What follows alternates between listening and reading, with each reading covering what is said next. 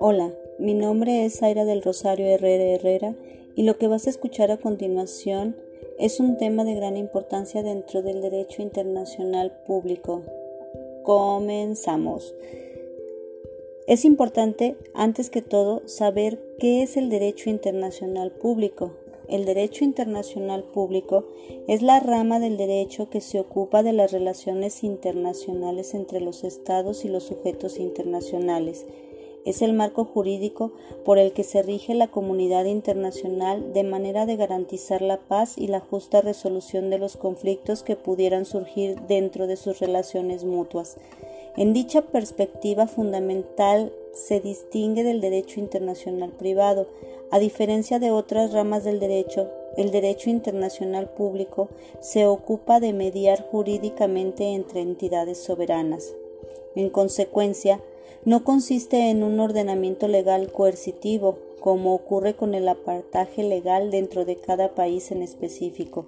Por el contrario, es principalmente coordinativo, es decir, que procura conducir el conflicto a través de canales regulares, pacíficos y justos. Así se hace la construcción de normativas aceptadas por todos los estados participantes y a las cuales acepten voluntariamente someterse. Dichas normas podrían incluso tener rango supraconstitucional, como es el caso de los derechos humanos fundamentales y un poquito de historia dentro del derecho internacional público nos habla desde los tiempos ancestrales. Ha existido la guerra entre las distintas naciones y civilizaciones humanas en su lucha por controlar los recursos o por expandir sus culturas y religiones. Sin embargo, en la mayor parte de los conflictos de la historia hubo algún tipo de orden jurídico mínimo. Él mismo podía ser informal o basado en la costumbre, que rigieran las conductas normales en un enfrentamiento y a aquellas tenidas por abominables. De hecho, apelando a este tipo de reglas, a menudo de origen religioso, lograban firmar la paz entre imperios en guerra o al menos pactar los términos de alguna forma de honrosa rendición. Uno de los tratados más antiguos de este tipo proviene en la antigüedad mesopotámica, e involucra a las ciudades caldesas Legash y Uma hacia el año 3200 a.C. Este tratado les habría permitido fijar sus fronteras al término de una guerra. En cambio, el primer caso moderno de este tipo de instancias jurídicas internacionales fue el de las reclamaciones de Alabama al término de la Guerra de Secesión estadounidense que fue juzgado por una corte en Ginebra. Sin embargo, como suele ocurrir, existe discrepancia en los autores respecto al origen específico del derecho internacional público. Algunos los consideran tan antiguo como las, las naciones humanas mismas, que acordaban los términos para comerciar o intercambiar bienes primitivos. Por el contrario, otros autores suponen su inicio formal a partir del siglo XVI o XVII, instante en el que aparecieron formalmente naciones soberanas dispuestas a relacionarse con las otras en términos de igualdad jurídica, como ocurrió en 1648 con los tratados de Westfalia. Ahora sí hablaremos de los sujetos de derecho internacional, en este caso son los estados, los estados en situación especial, organismos internacionales, la persona humana excepcionalmente, personas jurídicas de derecho internacional, por ejemplo, los que existen en la Unión Europea. Hablemos entonces de los estados. Los estados fueron el primer sujeto del derecho internacional, sujeto por excelencia y que después surgirían las organizaciones u organismos internacionales e incluso los individuos. Se define como la nación jurídicamente organizada formando un cuerpo político, un gobierno, una autoridad con imperio y jurisdicción suficiente para mantener la unión y el orden de una colectividad en un territorio. Los elementos de los estados son, número 1, territorio, Abarca el territorio continental, aguas interiores, bahías y golfos, mar territorial y espacio aéreo. Deben incluirse además aquellas áreas en las que el Estado ejerce derechos asimilables a la soberanía, como la zona contigua y la zona económica exclusiva, que sin embargo no son parte del territorio, pero se han aceptado la idea que un Estado no tenga sus fronteras claramente delimitadas. Número 2. Población. Comprende todos los habitantes, incluso los extranjeros. Para el derecho internacional es irrelevante la relación nación-población, porque en un mismo Estado puede coexistir varias naciones. Número 3. Gobierno.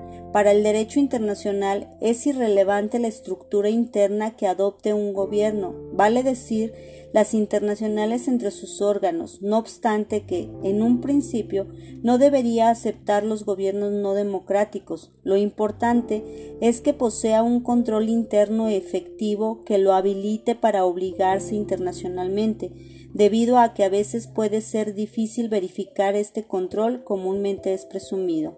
Número 4 Soberanía. Es el elemento distintivo que el derecho internacional utiliza para considerar a un Estado como tal. En virtud de ella, un Estado se encuentra directamente sometido al derecho internacional.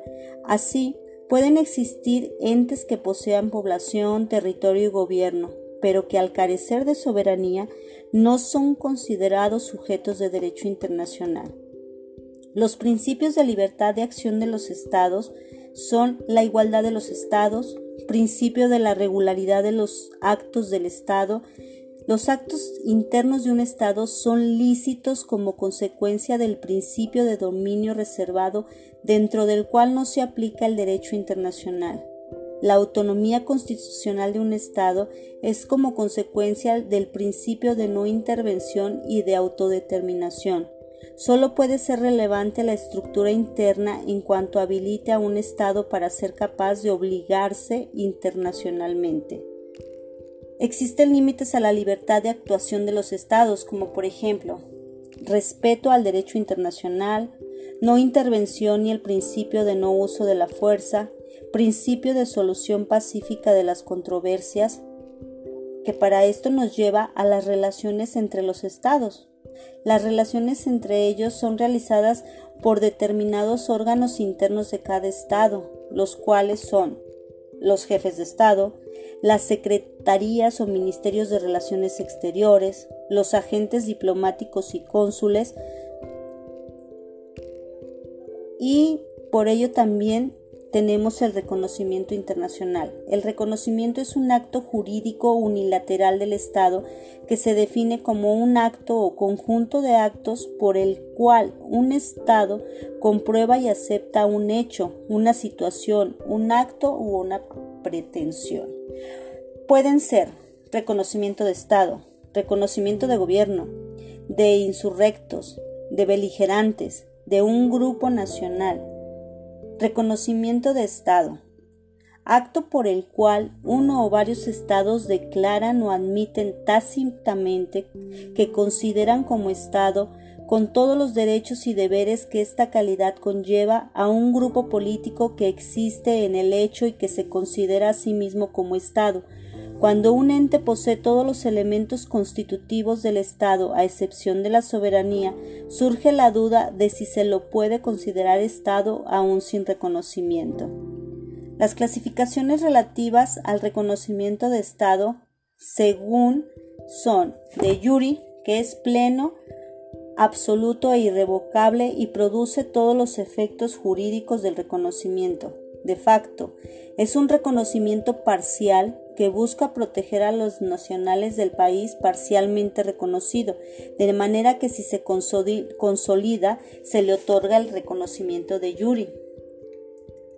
De acuerdo a la segunda, puede ser individual en cada estado ejecute el acto de reconocimiento independiente y por su sola voluntad constituye la regla general. Colectivo consiste en un acto de presión hacia un estado para que reconozca una situación comúnmente reconocida por las potencias. Y la tercera distingue el reconocimiento expreso, que se realiza en términos formales y explícitos por medio de una declaración oficial, una nota diplomática, un tratado, etc y también por reconocimiento tácito, que se realiza mediante actos que invoca equivocamente implican reconocimiento como establecer relaciones diplomáticas. Espero este nos haya quedado algo claro. Ahora vamos, la persona como sujeto de derecho internacional. Hay ciertas normas de derecho internacional que se refieren directamente a los individuos otorgándoles derechos y deberes. Estas normas pueden emanar de tratados o ser normas consuetudinarias y se caracterizan por su infracción no hace responsable a los individuos, sino al Estado que debió velar por su observancia. Hay cuatro puntos interesantes que deben observarse desde el punto de vista de los derechos y deberes que surgen directamente del derecho internacional. Número 1. Responsabilidad penal. Número 2. Protección o sistemas de protección en el pleno de los derechos humanos. Número 3. Asilo y refugiados. Número 4. Acceso directo del individuo a los tribunales internacionales. Podemos hablar también de la responsabilidad penal. Hay ciertos delitos como la piratería, en alta mar cuya definición y sanción está prevista por el derecho internacional en la Convención sobre Derecho del Mar en la ONU y también en la costumbre internacional. Lo característico de este delito es que es de jurisdicción universal, puede ser juzgado por los tribunales de cualquier estado de la comunidad internacional. También existen convenciones sobre abolición de la esclavitud y trata de esclavos estupefacientes, trata de blancas, terrorismo y tortura, todos delitos regulados directamente por el derecho internacional, generándose una rama penal del derecho internacional. Existen instituciones de tribunales penales internacionales. En realidad no existen tribunales permanentes, todos son creados para cada estado, por poner algún ejemplo, Versalles, creado en 1919 para someter a juicio a Kaiser y Alemán por su responsabilidad en la guerra, fue condenado, pero la pena no se aplicó por estar exiliado en Holanda y porque no pareció buena idea juzgar a un jefe de Estado. El Tribunal de Nuremberg constituido como un tribunal para juzgar a personas que cometieron crímenes de guerra según el derecho internacional. Estos crímenes eran crímenes contra la paz, por promover una guerra de agresión, crímenes de guerra, por violación a las leyes y costumbres sobre la guerra matando detenidos o tropas capturadas, crímenes contra la humanidad, crímenes contra la población civil, Convención sobre Genocidio en 1948 sanciona el crimen de genocidio y la declara imprescriptible. Convención de los Derechos Humanitarios de Ginebra de 1949 tiene por objeto proteger a la población civil. Protección del tráfico aéreo internacional. Convención sobre el apartheid en los casos de los crímenes de guerra se debe de distinguir si son efectuados por funcionarios del Estado, casos en que se estima hay responsabilidad del Estado o si se trata de situaciones en las que cabe responsabilidad personal no atribuible al Estado. Otro planteamiento dice que son actos de carácter personal aunque puede haber responsabilidad del Estado. El Estado como ente abstracto no puede ser privado de libertad, pero por la naturaleza del derecho penal se debe encontrar una individualidad responsable.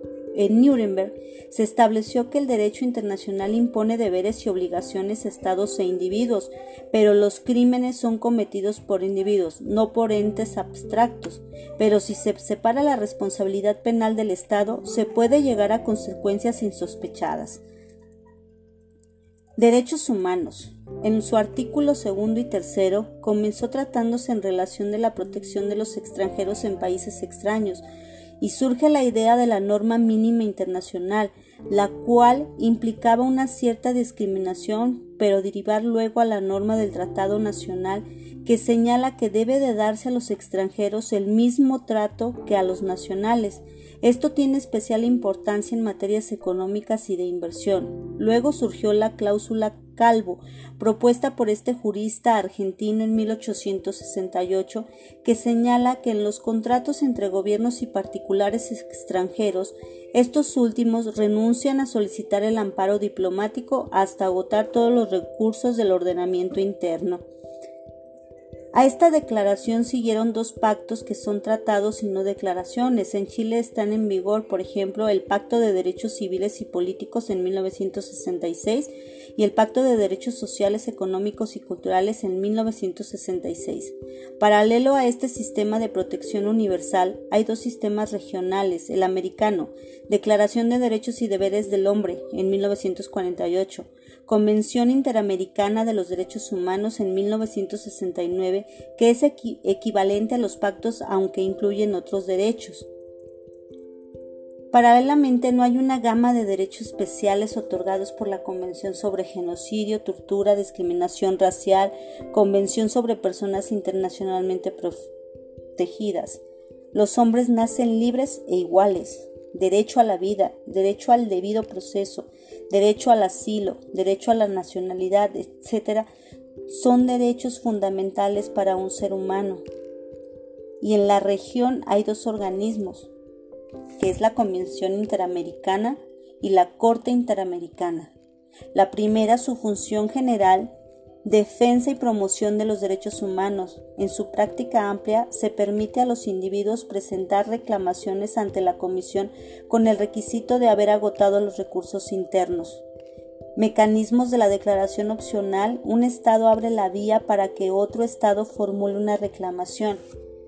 Y hablando de la Corte Interamericana, que está establecida en San José de Costa Rica, dos formas existen para ella. La primera, los estados parte pueden llevar a un caso ante la Corte con el requisito previo de la declaración opcional. Número 2. La Comisión puede llevar casos contra un Estado cuando los individuos no tienen acceso a la Corte sino solo por vía indirecta. Es la Comisión la que defiende y los representa. Fuentes formales del derecho. Las convenciones internacionales, sean generales o particulares, que se establecen reglas expresamente reconocidas por los estados litigantes. La costumbre internacional como prueba de una práctica generalmente aceptada como derecho. Los principios generales del derecho reconocidos por las naciones civilizadas.